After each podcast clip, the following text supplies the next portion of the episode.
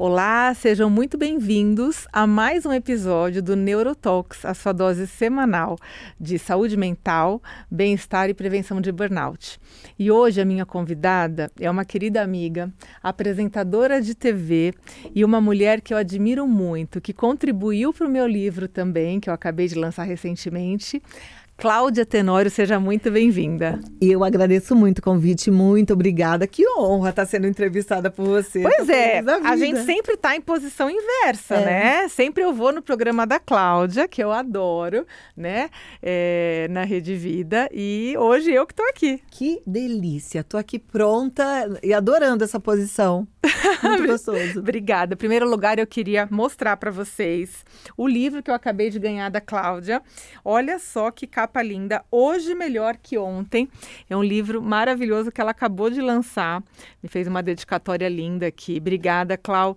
Bom, é difícil a mulher ficar feia, né? Mas olha só essa capa, que coisa essa linda. Foto tá linda, né? Meu Deus. E aonde que as pessoas podem comprar esse livro, Clau? Olha, tem a venda em todas as livrarias, uhum. mas se quiser autografado assim, que nem o ah, dela. Ah, eu quero. Que nem dela. Aí que vai ser no, no, Pode ser no WhatsApp, 11 9 é. 20 20 50 45. Ah. 11 9 20 20 50 45. Ou no Instagram também? É, tem, tem o um link lá no meu pode, Instagram. Pode, pode entrar no, no Instagram. No Instagram também. Legal. E o teu Instagram, Cláudia Tenório? Cláudia Tenório Oficial. Ai, que linda. Adorei meu livro. Muito obrigada. Eu espero que você goste muito, que seja uma leitura muito agradável e útil. Obrigada. O, o, o, o Cláudio, é chamar de Carol, que é o nome da sua filha. A gente estava falando da Carol, né? Um beijo para Carol. Então, esse livro fala Hoje Melhor Que Ontem. Do que, que você está falando nesse livro? Olha, Ana, eu tô falando que hoje, aos 52 anos, eu me sinto melhor que ontem. E é hum, uma quebra de paradigmas. Minhas amigas falam, ai, agora a gente está descendo a ladeira. É, eu ouvi muita gente falando assim, Clau, é assim, a gente vai subindo até os 50. E dos 50 a gente começa a descer. E eu não tô vendo assim, muito pelo contrário. Eu me sinto hoje melhor que ontem em todos os aspectos. Uhum. E eu quis retribuir para o meu telespectador, para o meu público, para o meu seguidor, um pouco de tudo que eu recebi nessa última década, assim, nesses últimos 12 anos na Rede Vida. Eu pude entrevistar gente maravilhosa como você e tantas outras pessoas que contribuíram com o meu bem-estar físico, mental e espiritual. Então, eu sou muito grata a tudo que eu aprendi e quis colocar no livro, assim, o que foi marcante para mim, o que eu uso na minha vida, está no livro. Então, eu penso que a partir da leitura desse livro, quem lê, todo leitor, vai poder se sentir, claro que aplicando, né? Não pode entrar por um ouvido e sair pelo outro, aplicando hoje melhor que ontem. Maravilhoso, porque você, você, você inspira muita gente, né, Cláudio, nos seus, é, nos seus programas, no seu dia a dia, com ensinamentos que você traz, é, é, que eu acredito que são, sim, né, dessa vivência toda, dessa experiência de vida que você tem e, e, de coisas que você aplica na sua vida, né? E eu, como sua amiga, sei que você aplica mesmo, uhum. que não é demagogia, não é que você fala uma coisa e faz outra, né? Você realmente faz aquilo que você fala para fazer, né? É, então eu queria que você me desse exemplos de coisas que você faz hoje uhum. que antes você não fazia, mas que hoje você entendeu a importância de fazer. Perfeito, vou falar. Só queria falar uma coisa antes que você disse sobre ser inspiradora, né? É, eu sempre ouvi minha mãe falando muito assim: diz-me com quem andas, que direis quem és. Ela vivia falando essa, essa frase. E aí, com o passar do, do, tempo, eu fui percebendo que sim, a gente vai ficando muito parecida com as pessoas que estão à nossa volta. E se a gente está andando com gente que não acrescenta, a gente perde, né? E gente que traz coisas ruins, a gente perde mais ainda. Então, prim, em primeiro lugar, é por isso que eu tô, sou tão grata à Rede Vida pela oportunidade de estar cercada de pessoas maravilhosas, né? Isso me fez hoje melhor que ontem. E hoje, por exemplo, eu sou uma pessoa que sei falar não, eu sou uma pessoa que sei gerenciar o meu tempo, eu sou uma pessoa que sei viver um momento de cada vez, com foco naquilo que eu estou fazendo. É, procuro não fazer várias coisas ao mesmo tempo, mesmo assim. É difícil, é difícil, principalmente por causa de celular, mas eu procuro fazer isso. É, tenho um horário rígido para dormir. Eu pareço até Caxias nesse Isso ponto, é verdade, né? é verdade, né? E, Isso assim, é muito legal. Para marcar uma saída, um jantar, eu sempre falo, vamos, pode ser sete, pode ser seis e meia, porque eu gosto de colocar a casa em, em calmaria a partir das nove e meia, porque eu gosto de estar na cama, de banho tomado, dentes escovados às dez. Eu faço exercício físico todos os dias, é, sem exceção, mesmo o dia que eu tô sem vontade nenhuma. Eu tenho um médico muito amigo meu que ele fala: é nesse dia que você não quer, que você mais precisa. Uhum. Então eu sempre me lembro disso. Quando eu tô na cama com aquela preguiçona, eu, eu lembro. É porque eu preciso. Uhum. E realmente preciso. E toda vez que a gente termina a prática do exercício físico, a gente tem uma sensação de bem-estar que nos acompanha depois, né? Eu dei, comecei a dar mais valor para minha saúde espiritual também, entendendo é, o que de fato é importante para mim. Hoje eu consigo claramente enxergar assim quem eu sou. Aprendi a me conhecer e aprendi a me respeitar. E com isso eu aprendi a respeitar as pessoas também, né? Eu não, eu não entendia dessa forma. Eu achava que me doando bastante, me dando demais, eu ia agradar mais, eu ia ser mais amada. E eu descobri que não, muito pelo contrário.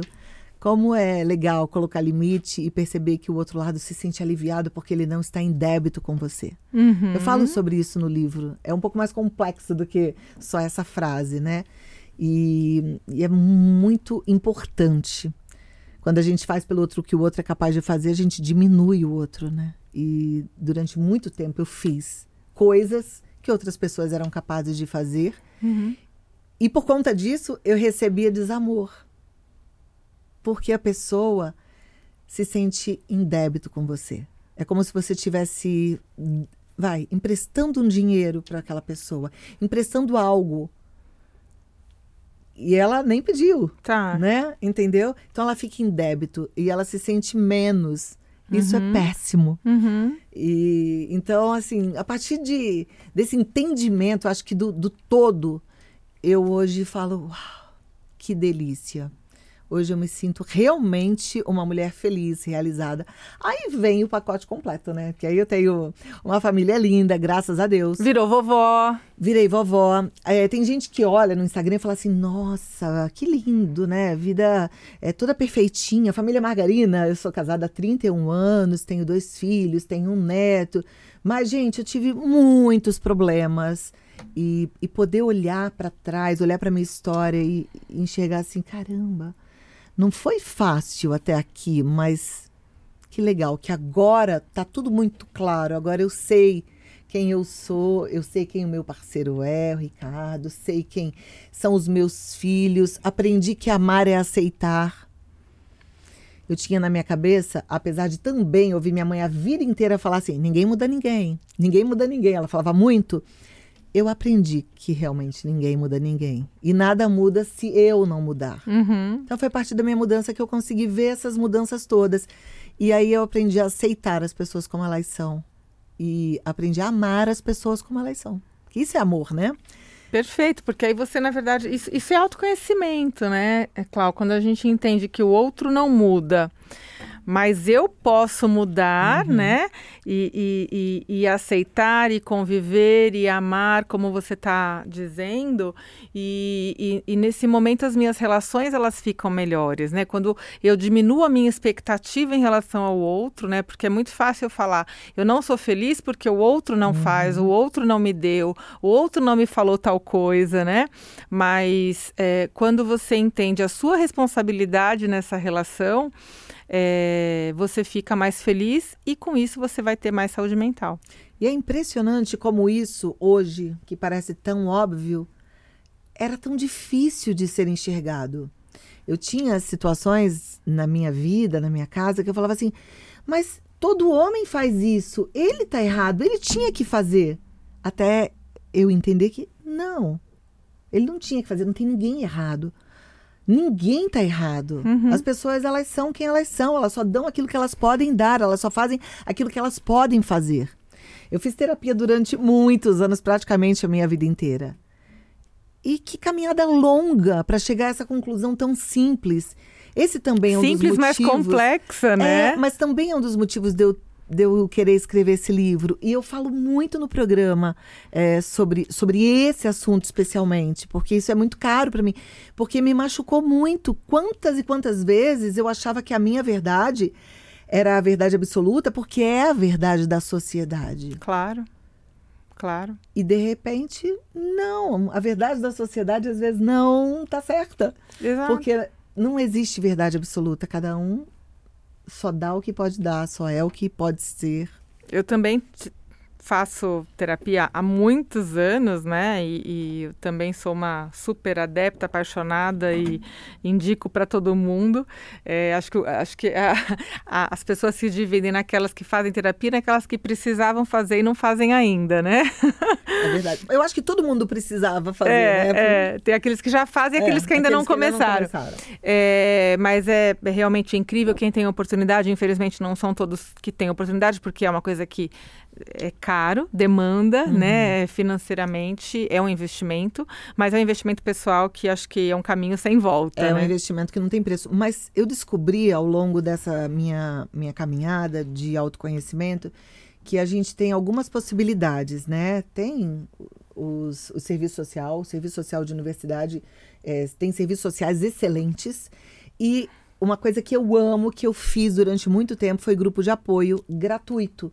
Eu frequentei durante um tempo um grupo de apoio que chama Celebrando Recuperação. É, apesar de eu não ter o problema é, mais comum daquele grupo, do motivo daquele grupo, porque é um grupo que acolhe é, pessoas que vivem com alguém que tenha com, ou compulsivos ou com alguém que tenha compulsões, né? Então é muito para alcoólicos, é, adictos de substâncias ilícitas de forma geral, compulsão por compras, enfim. Eu não tinha esse problema na minha casa, por exemplo, e nem em mim mas eu tinha mes a, a, é, a mesma questão para resolver, que era a dificuldade de colocar limites, a dificuldade de dizer não. Uhum. E isso estava me matando, porque eu carregava o mundo nas costas. Literalmente, assim. Então, o grupo de apoio me ajudou muito. Fiz o Celebrando Recuperação e depois fiz o Amor Exigente. O Amor Exigente também tem a finalidade de acolher familiares de dependentes químicos. E até é muito engraçado que eu ia toda terça-feira à noite, meus filhos falavam assim: não dá para entender o que, que você faz lá. Mãe, a gente nunca usou droga.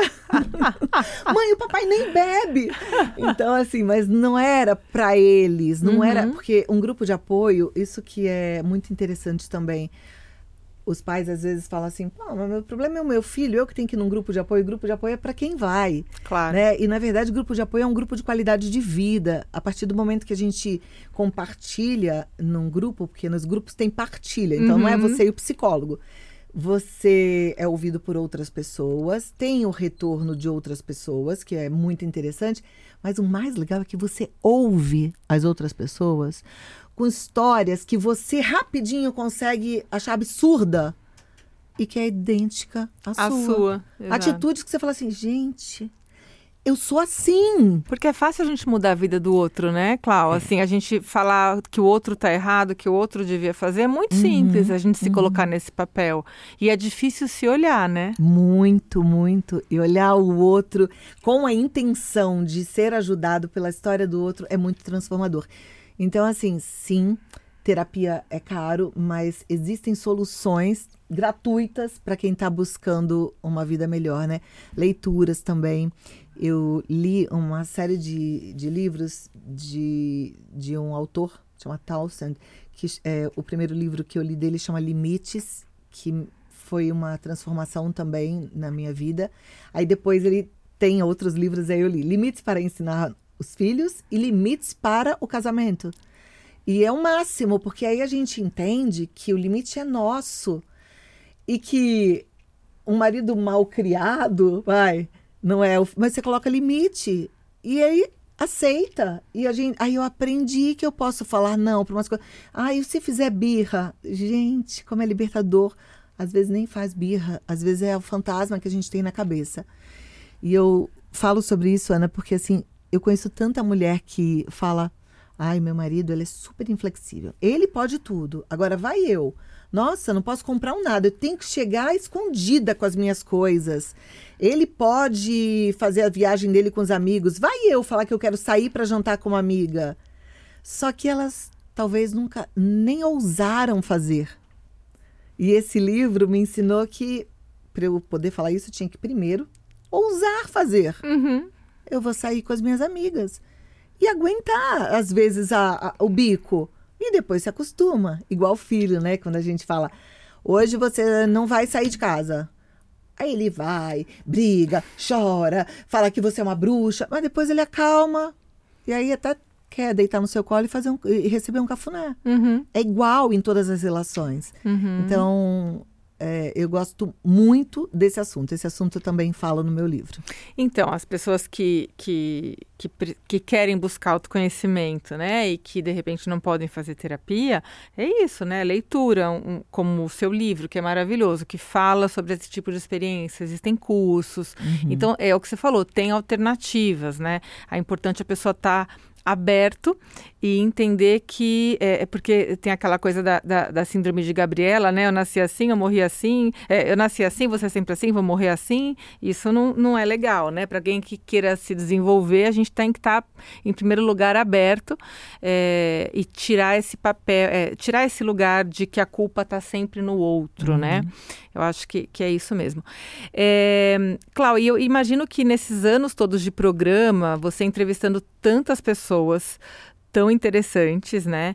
É, eu, eu, imagino que você já tenha vivido situações muito, muito hum, uh, especiais, assim, que contribuíram muito para sua vida, para sua jornada, né? Você pode contar para a gente algumas dessas situações que você lembra que foram marcantes, coisas que você talvez nossa, não esperava, não esperava ouvir isso, talvez de uma pessoa que, é, é, uhum. é, que, eu, que eu não, né, que de repente é desconhecida, sei lá.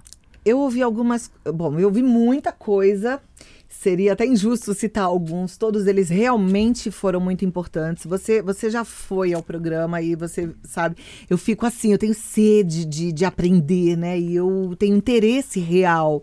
Eu não, eu não sigo um roteiro, eu não tenho um ponto, eu simplesmente presto atenção no que você está falando. E presta mesmo. Perguntar mais, e eu amo. Não sou estudiosa em casa, eu sou é, sedenta mesmo desse diálogo, dessa troca. É, eu fiz uma entrevista uma vez com o Nuno Cobra, preparador físico do Ayrton Senna, e ele me ensinou uma coisa que eu nunca mais esqueci na minha vida e aplico na minha vida. Ele falou assim: as pessoas precisam parar de fazer o que gostam e aprender a gostar do que fazem. Aí eu não tinha entendido. Eu falei: como assim? Não entendi. As pessoas só fazem aquilo que elas gostam. Elas precisam aprender a gostar daquilo que elas têm que fazer. Aí eu entendi. Então, assim, eu tenho que dormir cedo? Eu vou aprender a gostar disso. Eu tenho que fazer ginástica? Eu vou aprender a gostar disso. Eu mando na minha cabeça. Eu tenho que. Enfim. Comer direito, né? Eu vou aprender a gostar de comer direito, de fazer essas escolhas. Então, isso foi, foi muito, muito, muito, muito importante uhum. para mim. Teve um psiquiatra, esqueci o nome dele agora. É, minha memória não está nada boa, depois da Covid ficou pior A gente já conversou, inclusive, Sim. sobre isso, né? Teve um psiquiatra que falou uma coisa para mim, tá? Inclusive no meu primeiro livro, ele falou assim: quanto mais mulherzinha você for, maior será o homem do teu lado. Eu nunca mais esqueci isso. E, e foi muito incrível, Uau. assim, parar para pensar nisso, porque eu sempre me imaginei a Mulher Maravilha. Eu não era mulherzinha, nunca fui. Nunca soube ser, porque eu nunca fui a menininha da minha mãe. Eu fui a filha do meio. Eu tinha uma voz firme, grossa. Eu cuidava do meu irmão mais velho para ninguém mexer com ele. Eu cuidava da minha irmã pequenininha, dava bronca se ela chegava tarde. Você casou né? cedo, mudou de cidade. Então eu sempre né? fui a Mulher Maravilha. Eu Mulherão. achava que eu era Mulher Maravilha. Quando tinha uma festa fantasia, eu falava Mulher Maravilha. Adorava é, ser a Mulher Maravilha. Isso, isso bateu em mim assim. Falei, caramba, Aí eu fui tentar entender isso, né? Então, quanto mais mulherzinha você for, maior será o homem do teu lado. Muito bom para quem quer de fato um homem muito grande, poderoso, então seja mulherzinha. Mas às vezes você entende também que você tem o seu papel no mundo e que tá tudo bem, e você ser do seu jeito, e que tá tudo bem o seu marido ser do jeito dele, e que você pode, deve aceitá-lo como ele é, Uhum. né? Então, essa foi uma frase que me marcou. Falei de aceitar, lembrei um o Carlos Florencio, que é um terapeuta que volta e meia vai no programa, ele fala: você tem na vida dois caminhos, o ser humano tem dois caminhos. Ou ama, aceita e fica, ou ama, aceita e dá tchau. Mas precisa amar e aceitar. Verdade, Eu interessante. achei demais isso também. Então, a partir daí, melhorou minha relação com todo mundo. Uhum. Até com um colega de trabalho, que às vezes a gente gosta de falar, ai, que pessoa. Não! É que pessoa. Eu amo desse jeito que ela é, porque ela não é, não vai ser de outro jeito, né? No casamento, quantas mulheres ficam nessa situação? Eu amo muito meu marido, mas eu queria que ele fizesse isso, isso, isso, eu não quero me separar. Não! Você consegue conviver com isso, porque é isso que ele é. Exato. Você tem que amar isso. Vai, Eu atendo Né? muito idosos, né? Eu atendo muito idosos. E, e essa é uma queixa que é muito frequente, inclusive em idosos, né? É, de problemas de relacionamento. Ah, porque eu- essa semana passada, eu acho, eu atendi uma senhora de 78 anos reclamando do marido. Que não, porque ele não me dá, não me leva uma flor, é, não, não presta atenção no que eu falo, não é romântico, não me leva para sair para comer. Eu falei, quantas vezes na vida ele já fez isso? Ah, doutora, ele nunca fez. Puxa, mas será que ele vai começar a fazer agora? Né? Será que criar essa expectativa é, é, nessa altura do campeonato, nessa altura da vida, será que faz sentido, né?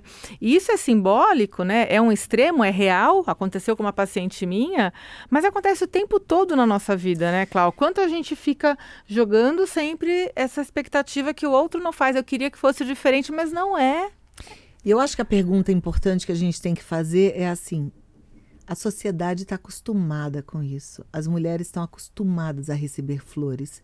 Será que de fato receber flor é importante para mim? Ou será que eu gosto daquele papel da mulher que compra a sua própria flor e monta o seu arranjo? Uau. Mais um soco no estômago, anotem aí. é isso. Né? Perfeito, perfeito. Essa, essa foi uma das fichas que caiu para eu me sentir Uhum. hoje melhor que ontem. Eu também era igual a essa sua paciente. Eu também nunca ganhei flor. Eu também nunca ganhei um- uma surpresa, um, Um uma coisa- diamante. Não, não. Eu também queria durante um tempo, entre mil aspas, eu achava que eu queria. Ainda bem que ele não deu, porque não, não era o que eu queria. Uhum, Eu queria isso que eu hoje sou. uhum. Eu gosto de ser a Uhum. mulher que compra as flores e monta seu arranjo. Eu gosto de ir na loja e comprar o meu próprio diamante. Eu Maravilhosa. gosto de me dar um carro de presente.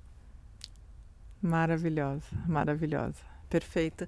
E é isso, né? Nós mulheres, a gente é, é, fala tanto, né? Dessa questão, desse movimento do feminismo, né? Do papel da mulher, se questiona tanto isso, né? Tem tantos debates a respeito, mas é, vira e mexe isso é um assunto ainda nas rodas entre mulheres, né? Sabe, que o Ana, marido não deu a joia, que o marido não deu a bolsa, que o marido não deu uma, não fez uma surpresa. Lembra que eu falei que a gente precisa ficar muito atento com quem a gente coloca à nossa volta? E, na verdade, a gente precisa ficar muito atento é, com as pessoas que a gente convive ou quer conviver. Durante muito tempo que eu vivia essa sensação de. Ai, eu, eu queria, eu merecia, eu, eu esperava. Eu tinha um hábito de frequentar uma rodinha na minha academia de mulheres completamente diferentes de mim. Mulheres que recebem as flores, os diamantes, os carros.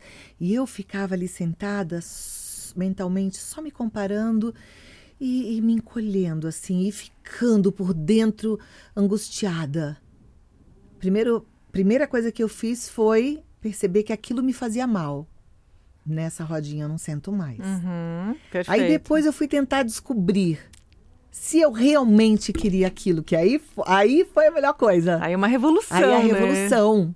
Aí é a revolução que dá um alívio, porque o Ricardo não está em débito comigo em absolutamente nada. Ele não precisa me dar a flor, ele me dá outras coisas. Ele me dá uma atenção é, que poucos maridos dão. Né? A dele, a, é a atenção dele, é o foco dele, é o cuidado dele. O Ricardo é aquele marido que sempre soube o absorvente que eu usava, a marca do meu shampoo, quando ia acabar o meu algodão. É, entende? E, e assim, ele tem características incríveis, diferentes de outros. Claro. E aí é, é, pensar mesmo, estabelecer valores. E essa é a beleza da vida, né, Clau? Porque às vezes a gente fica é, buscando uma felicidade, um momento de ápice, de sucesso, de. É, é porque a gente se compara a todo mundo, exato, menos com a gente mesma. Exato, exato. E muitas vezes o momento da felicidade, da alegria, do prazer está do nosso lado, com um parceiro incrível que você tem, que eu também tenho a alegria de ter, que também se chama uhum. Ricardo, né? Você conhece meu Ri. É, e, e, e, quantas vezes, né, a gente não olha, não, eh, a gente deixa de olhar para o lado para valorizar isso que a gente tem no dia a dia e fica se comparando com a grama do vizinho, né? Uhum. Porque o vizinho tem isso, tem aquilo, tem tal coisa, tem. E muito no âmbito material, né?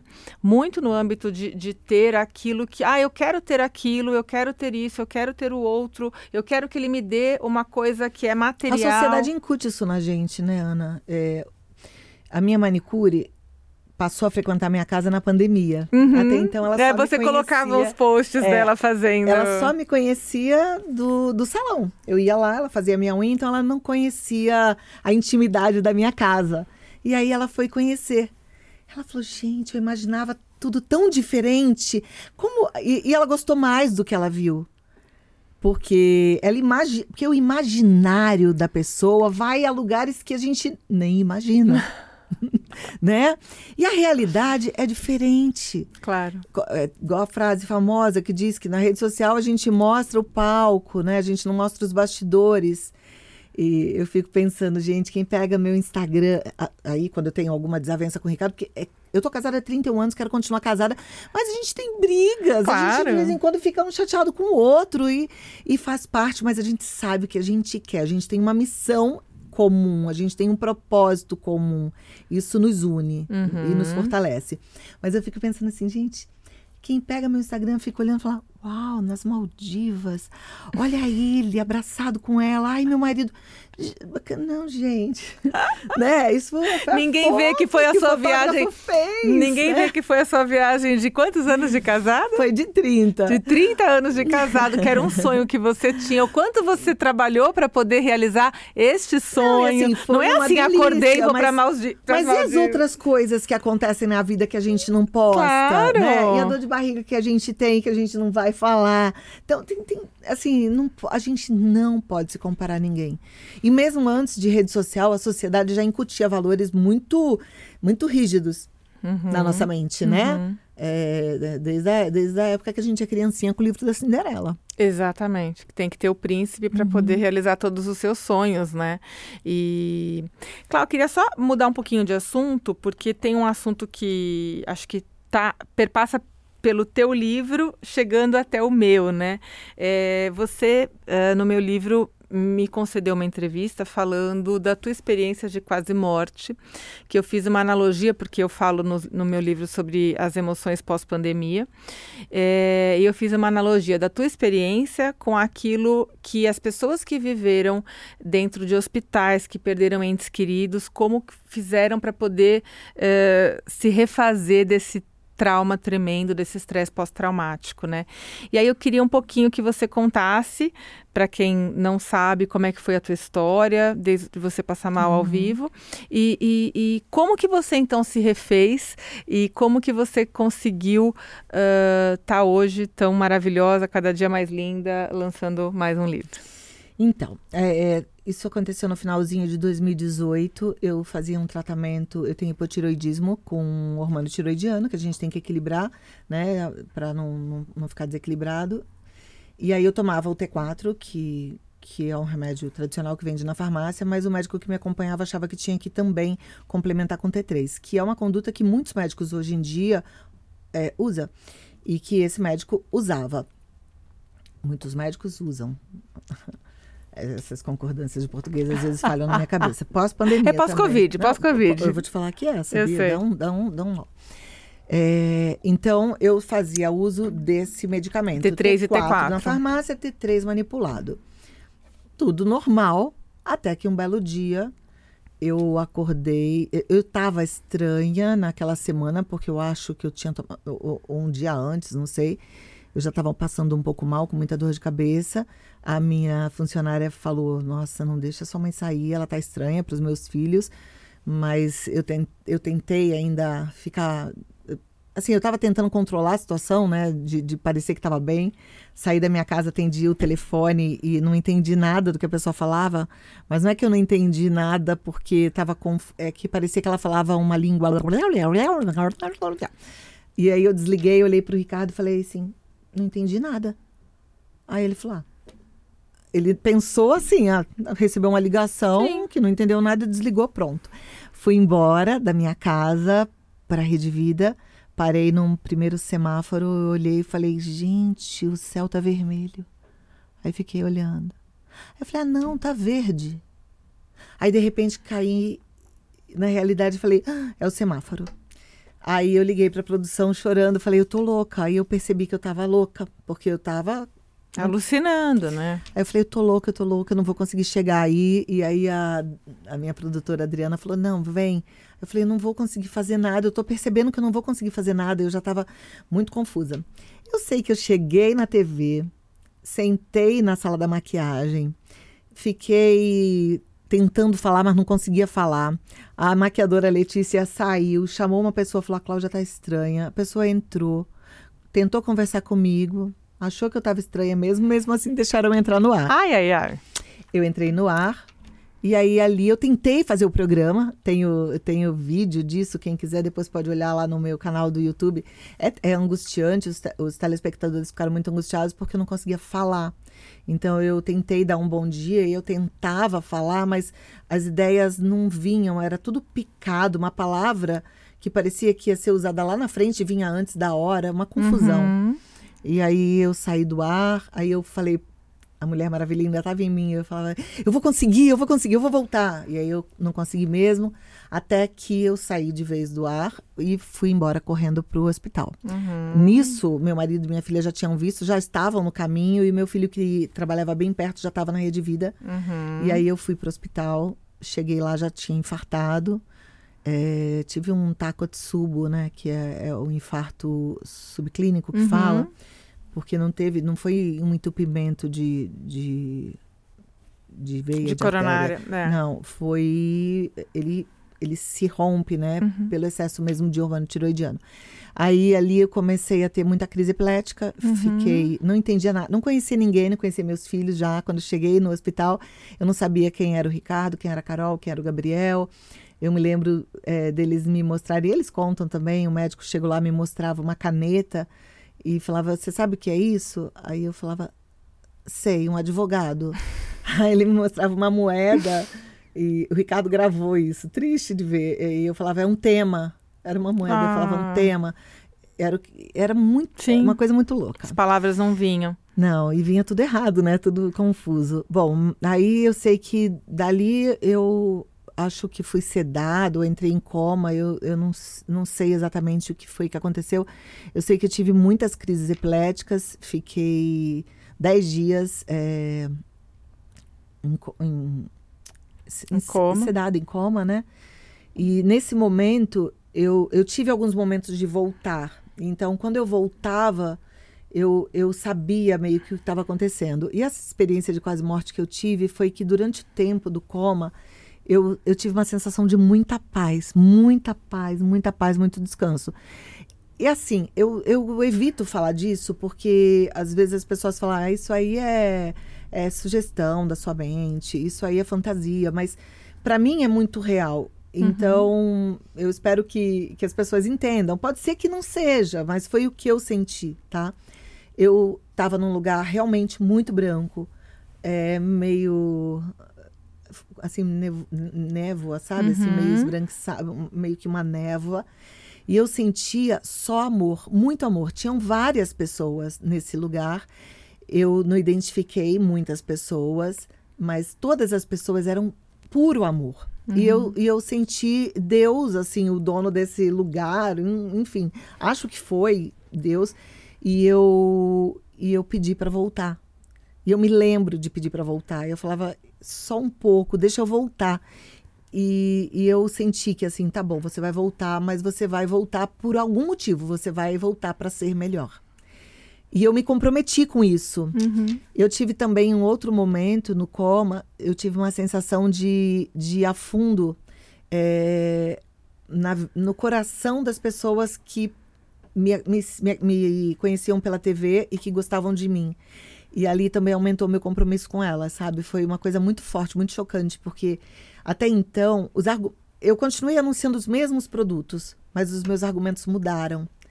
Porque eu parece que eu voltei mais empática, sentindo a dor das minhas telespectadoras com mais verdade, porque me parece que a minha sensação é que me foi permitido sentir isso. É, eu, eu falo, eu sempre falo isso com muito constrangimento, porque a minha sensação foi que eu fui em cima das casas das pessoas e que eu via a vida delas. E que eu via muitas vezes a dor, a simplicidade, as dificuldades. E aquilo foi me constrangendo assim de uma forma muito grande, muito grande. Uma outra coisa que eu também vi nisso, é, eu senti que tinha muita gente intercedendo para eu voltar, para eu não ficar. E eu sentia isso. E eu tive alguns episódios de voltar e a minha mãe sempre do meu lado. E eu falava para ela: "Mãe, eu morri". E ela falava: "Não, filha, você não morreu". E aí eu olhava no hospital, tinha uma plaquinha assim, e estava escrito meu nome. E eu falava: "Mãe, eu morri sim, tá escrito meu nome". Ela Oh, falou: meu "Não, Deus. filha, você não morreu". Mas eu tinha certeza que eu tinha morrido. E eu falei: "Mãe, eu morri, mas não fica triste porque tá gostoso lá em cima". Oh, meu Deus. E eu queria acalmá-la, porque de fato estava Sim. gostoso lá em cima. Eu- é, não é uma sensação de que eu fui e. Ai, que saudade de todo mundo. Não, era uma sensação de paz. Eu só senti que eu ainda tinha coisas para fazer aqui. Uhum. Mas era uma sensação de paz. É, essa foi a minha experiência de quase morte, né? Graças a Deus, assim, eu voltei porque a vida é uma delícia. Eu não tenho, nunca tive medo da morte. No meu primeiro livro eu falo sobre isso, que as pessoas é, tem gente que vive com medo da morte. Eu acredito assim. O autor da vida, na minha cabeça, tá? É o autor da morte. Ele é o autor de todas as coisas. Se ele fez a vida tão preciosa, por que, que a morte vai ser ruim, vai ser dolorosa, vai ser asfixiante, vai ser. Não, vai ser também uma experiência muito gostosa. Né? Não, não, não tem cabimento ser uma coisa mais ou menos. Então eu sempre tive isso muito claro. E depois dessa experiência ficou muito mais claro ainda. É, foi. Obrigada. foi, assim, tudo bem esclarecido. Realmente é. E era bem o que eu pensava mesmo. E o que, que foi Uma essa delícia. coisa que você acha que você tinha que fazer quando que ainda faltava você fazer, né? Que você fala, não, eu, eu, eu Eu- tinha certeza que eu fui, mas ainda tinha coisa para eu fazer aqui. O que, que era essa coisa para você fazer? Praticamente tudo que eu contei pra você é, de quem eu sou hoje aconteceu desse episódio pra cá. Tá. E apesar de eu, de eu ter ouvido tanta coisa maravilhosa desde 2010, quando começou a Vida Melhor, e mesmo antes na minha vida, com as experiências todas que eu tive, as fichas caíram depois desse episódio. Depois desse episódio, a minha, o meu compromisso era: eu vou voltar para entender o que é ser feliz de verdade. Eu vou voltar para fazer as pazes comigo, eu vou voltar para me olhar, eu vou voltar para aprender a me amar. Porque ali eu vi que eu era preciosa. Então, peraí, calma, eu não quero ser igual o mundo diz que a pessoa tem que ser, que a mulher tem que ser, que a mãe tem que ser. Não, eu quero ser eu. Então, eu acho que esse foi o ponto mais importante, sabe? Isso. é- é, eu acho que, que é isso, assim. O que, que eu tinha que fazer? Eu só tinha que ser feliz. E você acha que a tua relação, por exemplo, né? A gente vê, é, eu, eu falo muito de burnout. E o burnout tem muito a ver com excesso de trabalho, de, de, de tem, tem muitos elementos que levam ao burnout, mas tem muito a ver também com o excesso de trabalho de carga horária. É, muito também por uma questão econômica, financeira, de querer mais, de querer ter mais, de querer produzir mais, né? É, você acha que a tua, que os teus valores nesse sentido mudaram depois dessa experiência? Você acha que hoje você está mais satisfeita com aquilo que você tem e, e menos, sei lá, ambiciosa ou, ou, ou, ou, ou mais tranquila nesse, nesse aspecto financeiro, dando valor para outras coisas ou não? Você acha que isso é, não mudou assim? É, eu acho que que algumas coisas mudaram sim. Mas deixa eu só falar uma coisa antes que eu esqueci, que para as pessoas pode ser que fique confuso. É, eu não passei mal e tive tudo isso porque eu tomei um, um hormônio tiroidiano T3. Não, é porque eu tomei mil vezes mais do que eu tinha que sim. ter tomado, porque a dosagem prescrita foi errada e a farmácia acatou a prescrição e fez a dosagem errada, né? Fez uma formulação mil vezes maior. Então, só para só esclarecer isso. E agora voltando à sua, à sua pergunta. E a gente também só foi descobrir o que tinha acontecido comigo depois que eu já estava é, em casa, né? De alta, 15 dias depois. Ah, você só descobriu depois? Só descobri depois. Eu saí do Einstein sem um diagnóstico, sem o porquê tudo aquilo aconteceu. É, eles apagaram o incêndio, né? Cuidaram do meu infarto, cuidaram uhum. das minhas crises epiléticas. É, mas eles não sabiam qual era o motivo. E, uhum. e o neurologista pediu para eu procurar um endocrinologista para tentar descobrir o que é que pode ter acontecido, uhum. porque ele não achou nada neurologicamente explicável. É, clinicamente, eu fui virada de cabeça para baixo, assim foi até bom por um lado, porque se eu fez um check-up, um, um, mais que um check-up, sabe assim, eu fiz exame que sei lá, acho que nem ninguém faz. Eu fui realmente muito investigada e foi só depois de 15 dias que eu descobri o que tinha acontecido, que foi buscando mesmo todas as receitas, olhando todas as prescrições, etc. Aí é, eu vou falar dessa coisa dos valores, mas eu, eu só quero lembrar é, só quero falar de uma coisa para não esquecer, Ana. Como eu não sabia o que estava acontecendo e ninguém sabia o que estava acontecendo, quando eu estava lúcida, quando eu comecei a poder receber visita no hospital, todo mundo ia e fazia um pré-julgamento. Eu recebi muitas pessoas, muitas pessoas que falavam assim: ah, você teve um burnout. É, ah, é? é? E coincidentemente, a Isabela tinha tido o, o, burnout dela. Eu acho que ela tinha saí do foi hospital 2018. não tinha nem um mês, assim, foi muito, muito junto. E, e o, o meu chefe da Rede Vila segurou minha mão e falou assim: ai, agora vamos pegar mais leve, né? Para que viajar tanto, menos viagem? E as pessoas falavam muito isso. Outras julgavam de outras formas. Como se fosse uma crise de estresse, burnout. É, as pessoas acharam que eu estava tendo uma crise de estresse. E, e não, e não foi. Foi um erro médico mesmo e eu tomei essa dosagem absurda de, de hormônio tiroidiano. Bom, aí, se eu voltei disso tudo menos materialista, menos é, ambiciosa. Eu nunca fui ambiciosa, eu nunca trabalhei pelo dinheiro, é uma coisa muito louca isso. Uhum. Eu sempre trabalhei muito pelo amor ao que eu faço, sabe? E é de verdade. E graças a Deus, a minha profissão, ela me remunera bem, né? Eu não posso reclamar. É, então, eu voltei a mesma. Eu sempre tive uma coisa muito clara na minha cabeça. Eu tenho meus amigos que aprenderam comigo. Eu tenho um amigo que, que volta e meia ele fala: Você lembra que você me ensinou? É, eu tô, tô fazendo isso, eu vou, tô, tô tirando o pé do acelerador, eu tô trabalhando menos, eu tô. Agora eu vou deixar o. Ele tem vários negócios, vou deixar o laboratório de lado. Porque eu sempre falei assim: eu só quero trabalhar o suficiente para eh, ter um dinheiro para poder me aposentar então, eu tenho essa conta certinha, assim, quanto eu vou precisar, pensando que eu não vou ter tanta coisa, que eu vou querer tanto, porque eu sou caseira, que eu já não vou ter tanta vontade de viajar tanto, porque a gente sabe que depois a gente vai ficar um pouquinho mais low profile. Então, eu tenho a minha conta certinha, penso quantos anos eu vou precisar ficar sem trabalhar e quanto dinheiro eu tenho que guardar. Isso, para mim, sempre foi muito claro. Então, assim, eu não tenho essa ambição, sabe? Uhum. Eu quero viver a minha vida, não faço questão de, de coisas, porque não, não, isso não mexe Nunca na minha quis, cabeça. Né? Mas a não. tua relação com o trabalho mudou? Minha relação com o trabalho não mudou, só que depois veio a pandemia e aí, porque eu fazia dois programas na Rede Vida. Eu fazia o Vida Melhor e fazia o Rede Vida Visita. E o Rede Vida Visita, que era uma delícia. Eu viajava muito e eu fazia muitas viagens. Nesse ano de 2018, eu tinha feito várias viagens pelo Brasil, várias cidades. Eu tinha também feito Aruba, eu tinha feito Portugal, com várias cidades em Portugal. Eu tinha feito Israel. Israel, né? É, eu tinha feito mais uma outra, que eu esqueci, foi a última que eu cheguei, acho que foi Panamá. Não sei, fiz várias Uhum. nesse ano, foi tudo muito. E realmente a- a- trabalhar com as viagens é um trabalho muito, muito grande. Apesar de que era muito prazeroso, eu não acho que isso me cansava. Só que Uhum. trabalha-se mais, porque eu tinha que deixar tudo pronto aqui, trabalhar lá bastante, porque eu tenho tanta, tanta paixão pelo que eu faço. Quem é de vídeo entende isso. Enquanto a gente tem luz, a gente quer gravar. E se de repente fez um pôr do sol maravilhoso, a gente quer gravar.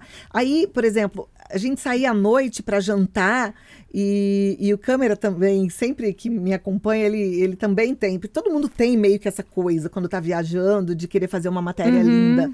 Isso move muito a gente que é de televisão. Levava câmera. Ah, vou levar, vai que. Aí chega lá, a gente vê um, um barzinho diferente, uma música ao vivo, a gente fala, liga a câmera, tá com o microfone, vou gravar. Então, assim, eu trabalhava realmente muito nessas viagens, mas não, não, não nada